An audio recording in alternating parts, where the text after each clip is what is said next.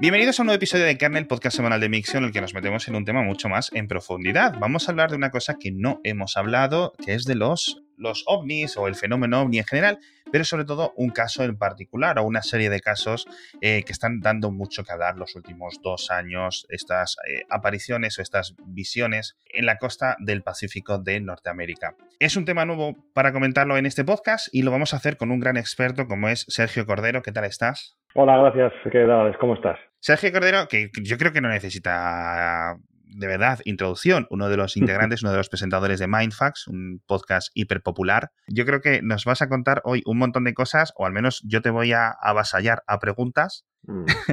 Haremos lo que, podamos, la verdad que tampoco. Gracias por lo de experto, pero bueno, son palabras demasiado elogiosas para lo que es la realidad. Y vamos a poner un poco de perspectiva, de contexto en esto para intentar, digamos, dar una base a todo el mundo de qué es lo que vamos a tratar. Pero rápidamente, antes de meternos en harina, para dejar todo el programa limpio, para dejar todo el programa sin interrupciones, y vamos a comentar el patrocinador de esta semana, que no es ni más ni menos que la gente de Dyson con este purificador de aire nuevo que tienen, que podéis encontrar en dyson.es. Una tecnología, esto sí que es increíble, una tecnología completamente futurista que es capaz de limpiar, de filtrar hasta el 99,95% de las partículas de 0,1 micras o más que tengas dentro de tu casa, porque todos los días respiramos más de 9.000 litros de aire y si el aire está de mucha mejor calidad, lo vas a notar de verdad en tu salud y en la salud de tu familia. Un aparato completamente tecnológico, un diseño que ha ganado todos los premios del mundo sin aspas, tiene aplicaciones para Android, aplicaciones para iPhone, lo puedes controlar desde tus asistentes de voz para que estén activos antes de que llegues a tu casa y tengas la casa con una atmósfera mucho, mucho, mucho más agradable. Echadle un vistazo en Dyson.es porque ya nos vamos a hablar del tema del episodio. Contexto, como decía, 2004, ¿no? Si no recuerdo mal, ¿verdad? Sí, bueno, en 2004 es cuando empiezan los primeros avistamientos respaldados por la Marina Americana, que esto es, eh, bueno, pues eh, lo que da una perspectiva de mayor credibilidad a, todo, a todo este formato, porque realmente avistamientos raros, por así decirlo, ovnis, etcétera, ha habido durante muchísimos años, ¿no? Pero, sí. pero 2004 es el pistoletazo de salida de los avistamientos oficiales de la US Navy.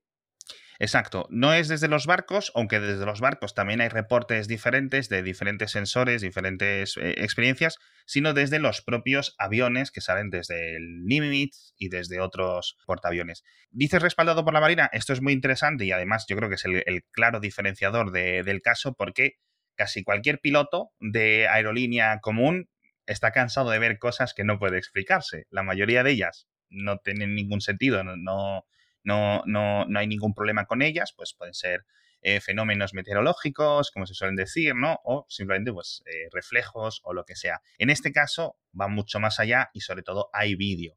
Entonces, este 14 de noviembre de 2004, desde su F-18, el piloto David Freiburg, ¿vale? Súper veterano, un señor mm, bastante respetado dentro de la, de la Marina de Estados Unidos, un militar bastante respetado, ya digo, dice que estaban en una misión un poco de reconocimiento por la zona, no sé exactamente muy bien qué es lo que estaban haciendo. Eran unos, eran unos juegos de guerra, era una, sí, eran una especie de simulación. Ah, cierto. En el cual eran dos cazas contra dos cazas. Eh, lo estoy contando porque él también a su vez lo contó en el programa de Joe Rogan, que probablemente sea el podcaster más conocido del mundo. Como tú bien dices, es alguna persona, David Fravor, junto con su compañero Kevin Day, pues eh, dos pilotos con una trayectoria intachable dentro de la Marina Americana y, bueno, pues eh, tienen credibilidad absoluta. Entonces, dentro, de, dentro de ese juego de cazas, digamos, dos cazas, dos F-18 Super Hornets contra otros dos, eh, ellos eran los buenos, por así decirlo, y los otros eran los que estaban haciendo la infiltración dentro del territorio hmm. amigo, por así decirlo. Sí. Y efectivamente, dentro de, ese entrenamiento que estaban realizando, pues empiezan a ver cosas raras, cosas que ya habían pasado antes y a ellos no se les habían notificado. Él mismo comentaba que este tipo de mm, imágenes en radar y este tipo de señales ya se, venían viendo dos semanas antes. O sea, que no, no fue en la, primera aproximación la que ellos tuvieron.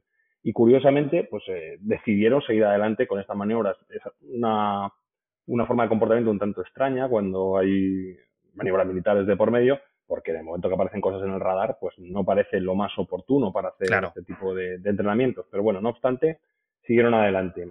Y lo curioso del caso es que hubo eh, avistamiento visual y avistamiento por radar, así como vídeo, que es lo que le da el trasfondo poderoso al asunto y lo que le da una credibilidad máxima, ¿no? Porque se ha descartado que haya sido un error dentro de la instrumentación, es decir, esos vídeos son reales, esos objetos que para que los oyentes se pongan más o menos en antecedentes, medían unos 40 pies, aproximadamente unos 13 metros de largo, y que tenían, sí, tenían forma de lo que ellos dicen tic-tac, que sería pues como forma rectangular ovoide, una forma así como una caja de, de caramelos. Como, como una pastilla típica que te sueles tomar, ¿no? Más o menos. Sí, sí. Y bueno, pues estos, estos objetos pues fueron respaldados por radar eh, visualmente y por sonar. Y lo curioso del asunto es eh, que bueno, los propios pilotos, que están acostumbrados a ver cosas muy raras, no daban crédito a lo que ahí estaba sucediendo. Había un objeto que estaba en su cámara FLIR, que es una cámara infrarroja, que estaba en su radar y que estaba delante de sus ojos, que se estaba comportando de una forma que ellos mismos manifiestan que no parecía de este mundo.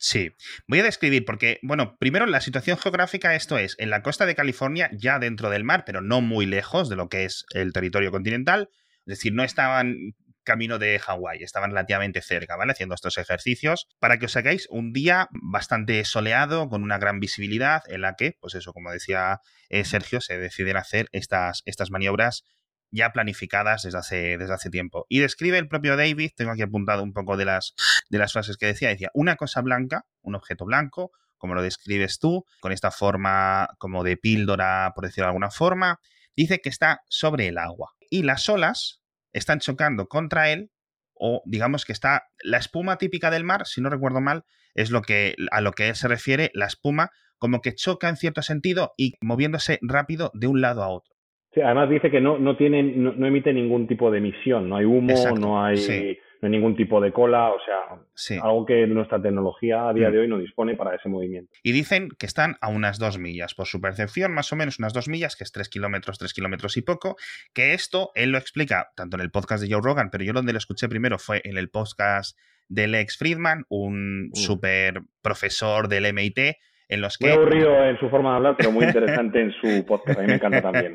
Y estuvo, bueno, acabaron hablando en este podcast hasta de la peli de Top Gun y de todo, pero estuvo muy interesante. Y dice el propio David, dice, para que los que no estéis acostumbrados a volar, dos millas puede parecer mucho, pero a dos millas tú puedes ver a la gente en la ventanilla, no en el otro avión. Es decir, si te cruzas un avión a dos millas, que es relativamente cerca para que tú cruzarte con un avión, eh, tú puedes ver a los pilotos a través de la ventanilla sin ningún problema. Es decir, la visibilidad de ese objeto, el, como él dice, dice, es unos 40 pies, esa estimación para un piloto tan veterano es bastante cercana a lo que debería ser la realidad.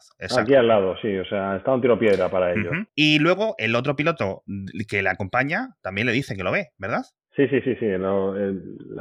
digamos, la percepción visual viene de todos los integrantes que estaban allí en la misión y además, eh, bueno, pues la sorpresa que tienen es cómo se comporta ese objeto, a la velocidad que se mueve y las maniobras tan físicamente imposibles para nuestro estándar que es capaz de realizar. Entonces, bueno, pues eh, tiene, como digo, confirmación visual y confirmación instrumental, cosa que no se suele dar en ningún tipo de, en ningún tipo de caso. Es decir, que, claro.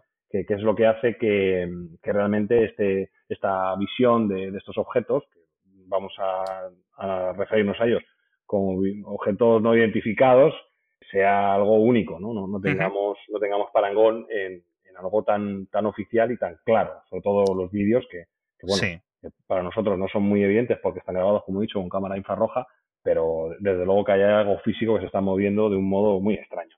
Exacto. Y las cámaras de estos F-18, por muchísimos millones que cuesten estos cazas, las cámaras, sobre todo las infrarrojas, tienen la resolución que tienen. Es decir, que en nuestros, en nuestros smartphones tenemos muchísima más resolución porque estas cámaras están pensadas, pues eso, para, para detectar eh, tanto aviones enemigos como barcos, como montañas, como otro tipo de cosas. Entonces, dicen, oye, vamos a acercarnos porque aquí tengo una duda. Yo aquí lo, lo describe como que está, a veces lo he entendido, a lo mejor yo lo he entendido mal, que es bajo la superficie, pero otras veces entiendo que está por encima de la superficie.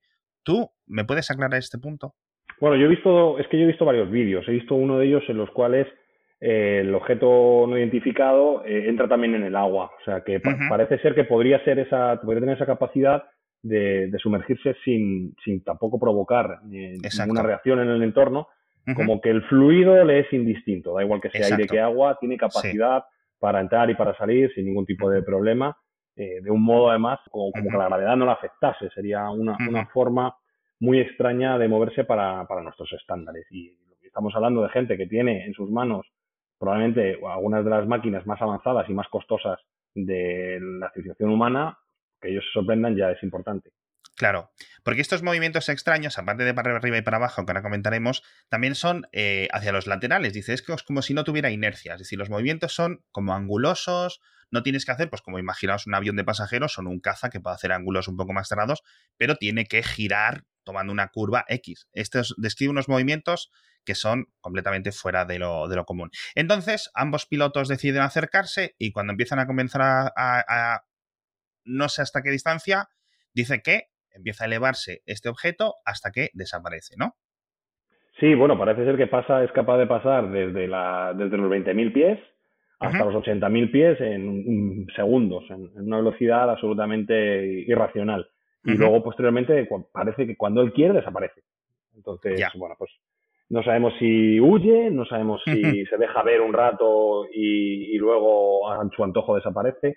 La verdad que no sabemos muchas cosas ¿eh? en este episodio, pero lo que sí sabemos es que tenemos una confirmación visual de pilotos muy contrastados y de gente que está lejos de ser pues delirantes y tenemos eh, la visión instrumental también. Entonces tenemos muchas cosas para, para poder empezar a especular qué diablos es eso. Y eso también ha conllevado pues que el ejército americano y la opinión pública americana y por consiguiente la global pues se empiecen a hacer preguntas.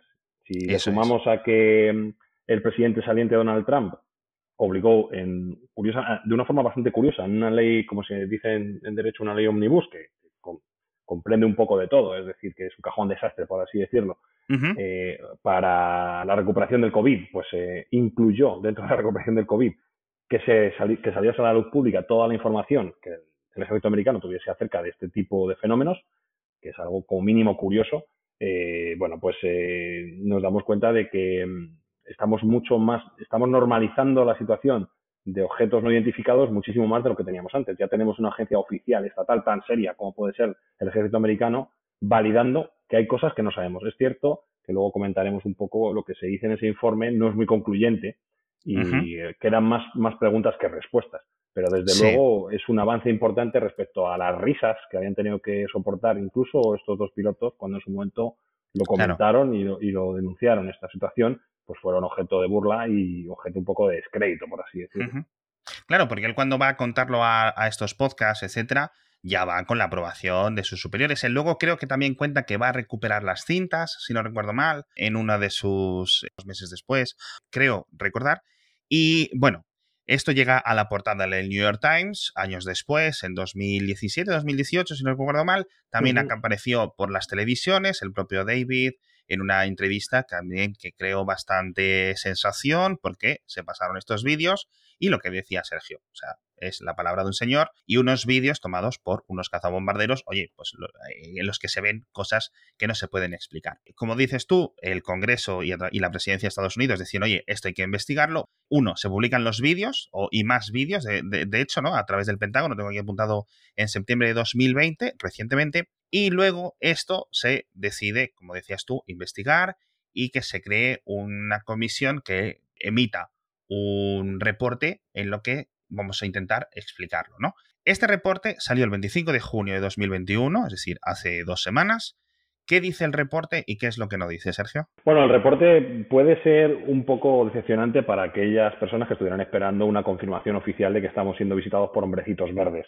Claro lo cierto es que en el estilo espartano militar, pues no se confirman grandes cosas. Lo que viene a decir el informe básicamente es que efectivamente hay 144 reportes, mm, de los cuales solo uno tiene una explicación lógica, que era un balón deshinchado, un globo deshinchado, y el resto no tienen explicación.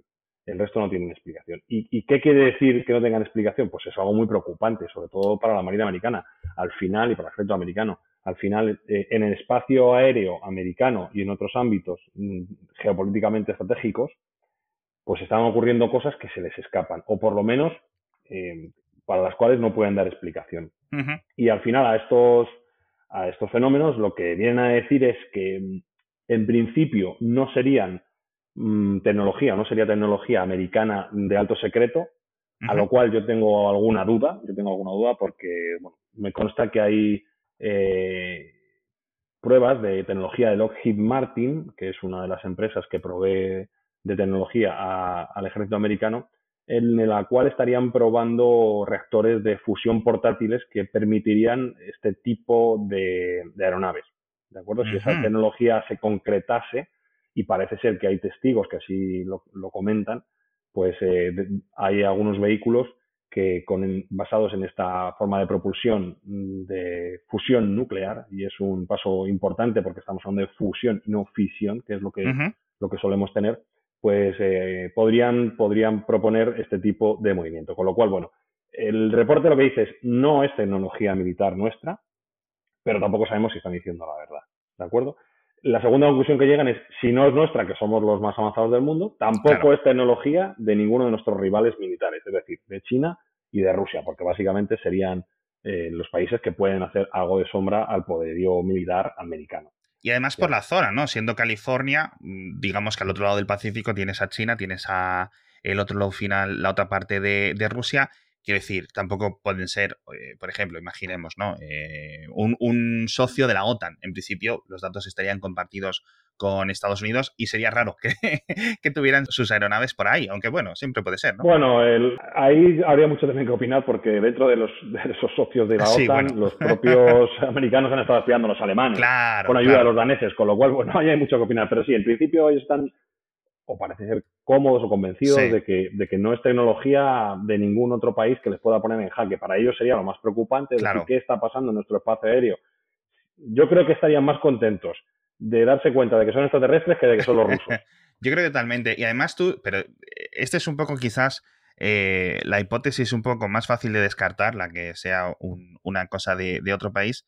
Eh, aunque no del todo, obviamente, no se puede descartar ninguna, pero tú ves el, más avanzado jet ahora mismo de China, que es el J20, si no recuerdo mal, muy similar al F al F22 o al F35, y primero, no hay muchos y son cosas bastante recientes. Es decir, eh, sería extraño que estando sacando esta tecnología pudiera sacar China o quien sea una tecnología que estuviera órdenes de magnitud por encima como, como dices tú.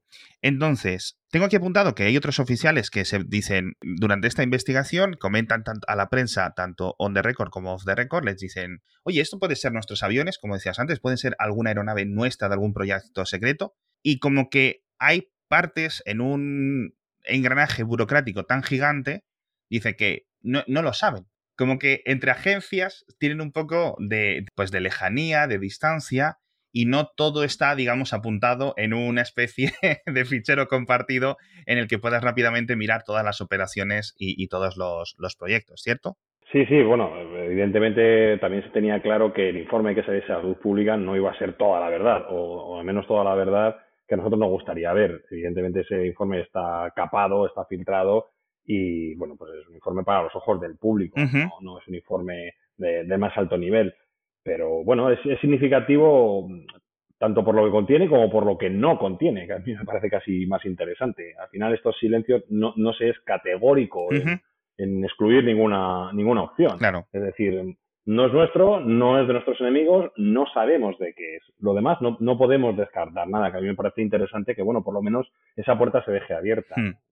Y que, haya esa posibilidad. Exacto. Entonces, eh, aquí tengo ya apuntado, podría ser una anomalía, podría ser un fallo del software de estas cámaras, de estos sensores que lo capturan, pero si fuera así, no lo estarían viendo los pilotos. Y si fuera una especie de alucinación más biológica, por decirlo de alguna forma, no lo estarían capturando los sensores, que ese es un poco mi, mi, mi gran problema. Es decir, hay algo que hubo ahí. A lo mejor fue una ballena rara que volaba. se, descarta, se descarta un poco también el fallo mecánico. Primero porque tú dices, porque se está viendo. Y segundo porque es en los vídeos que se muestran son en diferentes ocasiones, diferentes días y en diferentes lugares. Exacto. Tendría que ser una cámara puede fallar en un, super, en un F-18 Super Hornet. Hmm. Cuatro cámaras en cuatro F-18 ya me cuesta más creer. Ya, ya estamos casi descartando el fallo. Y esto, bueno, incluso eh, gente tan escéptica como Neil deGrasse Tyson, que también pueda conversar con Joe Rogan, eh, pues eh, Joe Rogan es bastante pro ovnis, por así decirlo, pro extraterrestres, y Neil deGrasse Tyson, como astrólogo que es, pues todo lo contrario, ¿no? Como astrónomo, no como astrólogo, como astrónomo, perdón, eh, todo lo contrario, es una persona escéptica, es una persona de ciencia, y, lo primero que pregunto es, ¿pero se sabe que el instrumental estaba correcto? Y la respuesta es sí. Entonces, eso ya te quita muchas opciones de, estar equivocado ahí, ¿no? De tener problemática. Y, hmm. y eso es, como hemos dicho, lo que le da más credibilidad. Siempre hemos visto vídeos de objetos no conocidos que se captan con un móvil, eh, hemos visto algunos flashes de radar, hemos visto algunas cosas, pero nada tan brutalmente tecnológico como una cámara FLIR de un F-18. Estamos hablando de tecnología ultra puntera. Claro.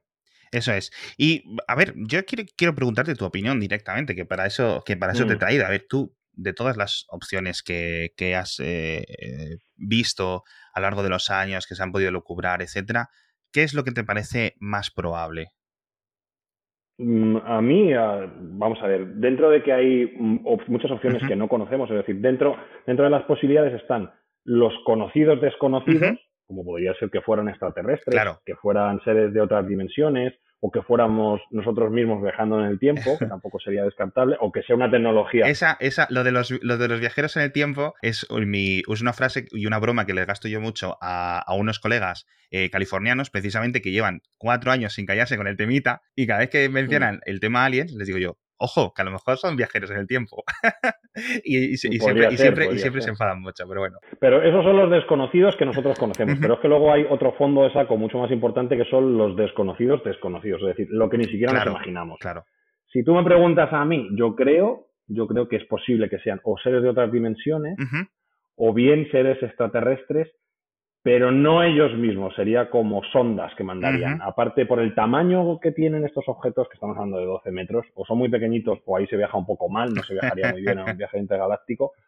Y más allá de todo eso, considero que una, una población, una civilización que tiene la tecnología para hacer viajes interestelares, eh, no tiene por qué personarse físicamente. Si nosotros estamos mandando a Marte y somos una tecnología, eh, o tenemos una tecnología de, de tipo 0,5 en la escala Kardashev, pues eh, una, una civilización con gran tecnología mm, tampoco tendría por qué ir físicamente allí. Mandarían probablemente instrumental tecnológico que les pudiera dar una visibilidad y una presencia telemática, por así decirlo, sin necesidad de exponerse ellos mismos. Yo tampoco soy rotundo en, ese aspecto, no sé si, si, puede ser tecnología extraterrestre, pero la puerta dimensional me cuadra y, y, la, y la visita de otras civilizaciones por mediación de sondas también me cuadra. Esos son los encajes que a mí a día de hoy, dentro de todo lo que desconozco, que es todo, pues me encajaría más.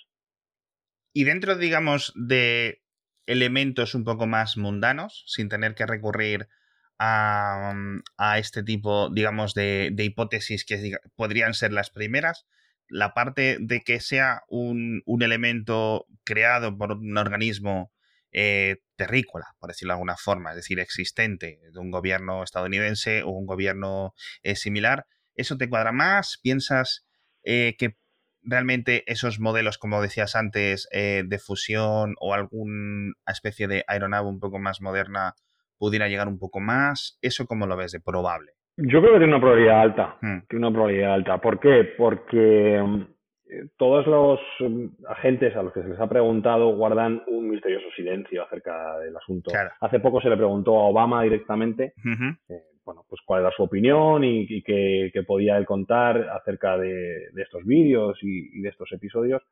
Él dijo que no podía decir todo lo que sabía en cámara abierta, pero también confirmó que lo primero, de las primeras cosas que hizo, que yo creo que lo haríamos todos si llegásemos al despacho oval, es preguntar, oye, ¿tenemos hombrecitos verdes guardados en algún laboratorio? ¿Tenemos algún tipo de tecnología terrestre guardada? Y parece ser que decepcionadamente la respuesta es no.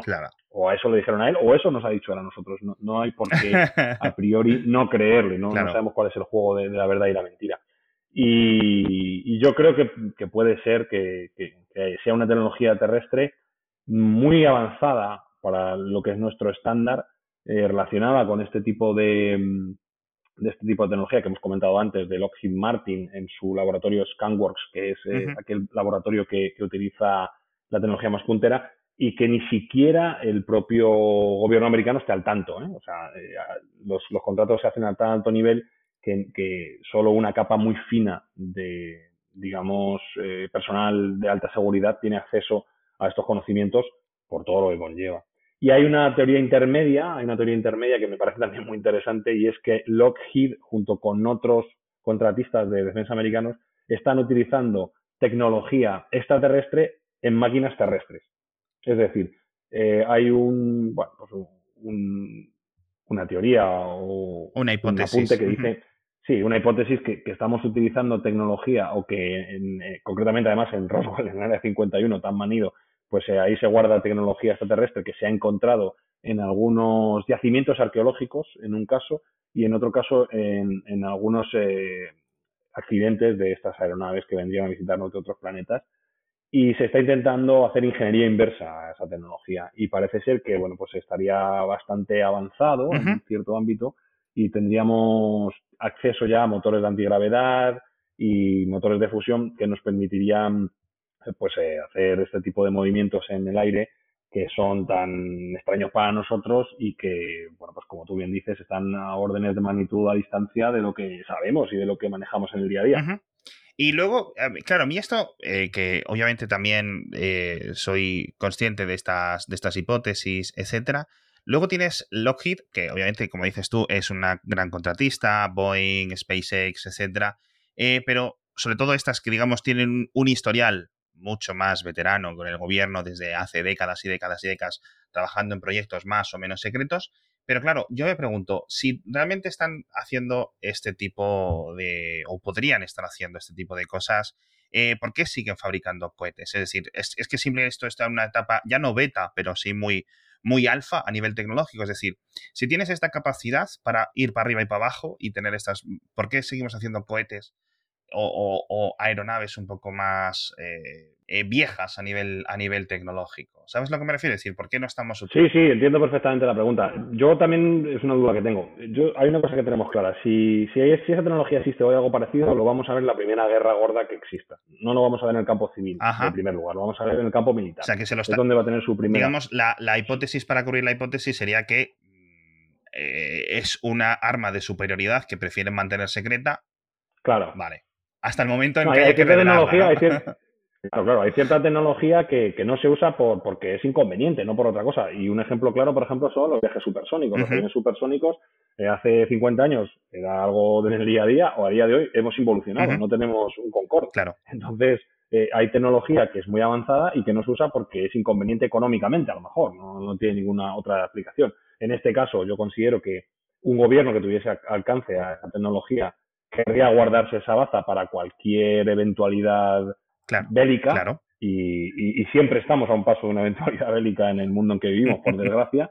Eh, y sobre todo que mm, tampoco ampliaría mucho en el ámbito civil eh, la mejora tecnológica que podría tener. Es decir, pues sí, pues eh, podríamos viajar más rápido y, más lejano, pero, pero al final yo creo que prefieren guardarse esa baza por, por si hay que sacarla en el campo de batalla, que es donde de verdad se dirimen por desgracia, los problemas de la humanidad. Sí, yo creo que eso es una buena explicación para cubrir esta, esta, esta posible ramificación y, en cierto sentido me, convence. Una cosa que siempre me ha hecho mucha gracia, y ya desde 2016, que es cuando ganó Donald Trump las elecciones en Estados Unidos, dijeron, bueno, ya está. En enero de 2017, que es cuando él entró en la Casa Blanca, vamos a saber si va a haber alienígenas, porque este señor no se puede callar. Entonces, en cuanto él llegue, igual que hizo Obama, oye, ¿qué hay de los aliens? Contadme. En cuanto Donald Trump hiciera lo mismo, entiendo que al día siguiente lo iba a contar en Twitter. Han pasado cuatro años con este señor y no ha contado nada. Hay mucha gente que dice, no, esto es prueba definitiva de que no hay nada, porque si Donald Trump no ha contado nada, es que realmente no hay, no hay mucho que decir. ¿A ti qué te parece esta? Pues tiene mucha razón, Alex. Yo también considero que este señor, con la boca tan amplia y el dedo tan amplio que tiene, sobre todo en Twitter, evidentemente algo, algo hubiera comentado y algo hubiera dejado caer. Sin embargo, hay una teoría también que, que mezcla alienígenas con, con, la teoría de la dominación por las élites, sí. que, se llama, o que se considera como el QAnon, ¿no? Sí, sí, sí. Yo creo que eso sería demasiado, demasiado rocambolesco, pero claro, al final puedes crearte diferentes capas y cada capa más loca puede explicar la, la previa capa, con lo cual el, el, el, mundo de las hipótesis acaba siendo, acaba siendo infinito. Bueno, Sergio, eh, muchísimas gracias por estar con nosotros en Kernel. A ti, es un placer. Eh, yo creo que esto, al final, os invito a que veáis los vídeos. Vamos a dejar notas del episodio bastante extensas con un montón de enlaces. Ved vosotros lo que, por, con vuestros ojos, lo que aparece en esos vídeos. Leed lo que dicen estos, estos militares estadounidenses y aquí os hemos repasado pues, diferentes hipótesis, algunas más probables, otras menos probables, algunas más divertidas, otras más aburridas en cierto sentido. Y bueno, nos lo comentáis en Twitter, nos lo comentáis en el grupo de Telegram, nos lo comentáis por donde queráis a ver qué pensáis. Yo creo que al final esto está, está bien comentarlo y está bien charlar sobre ello. Muchísimas gracias de nuevo, Sergio, y muchas gracias a los oyentes por estar con nosotros esta semana más en Kernel y nos vemos con más entrevistas.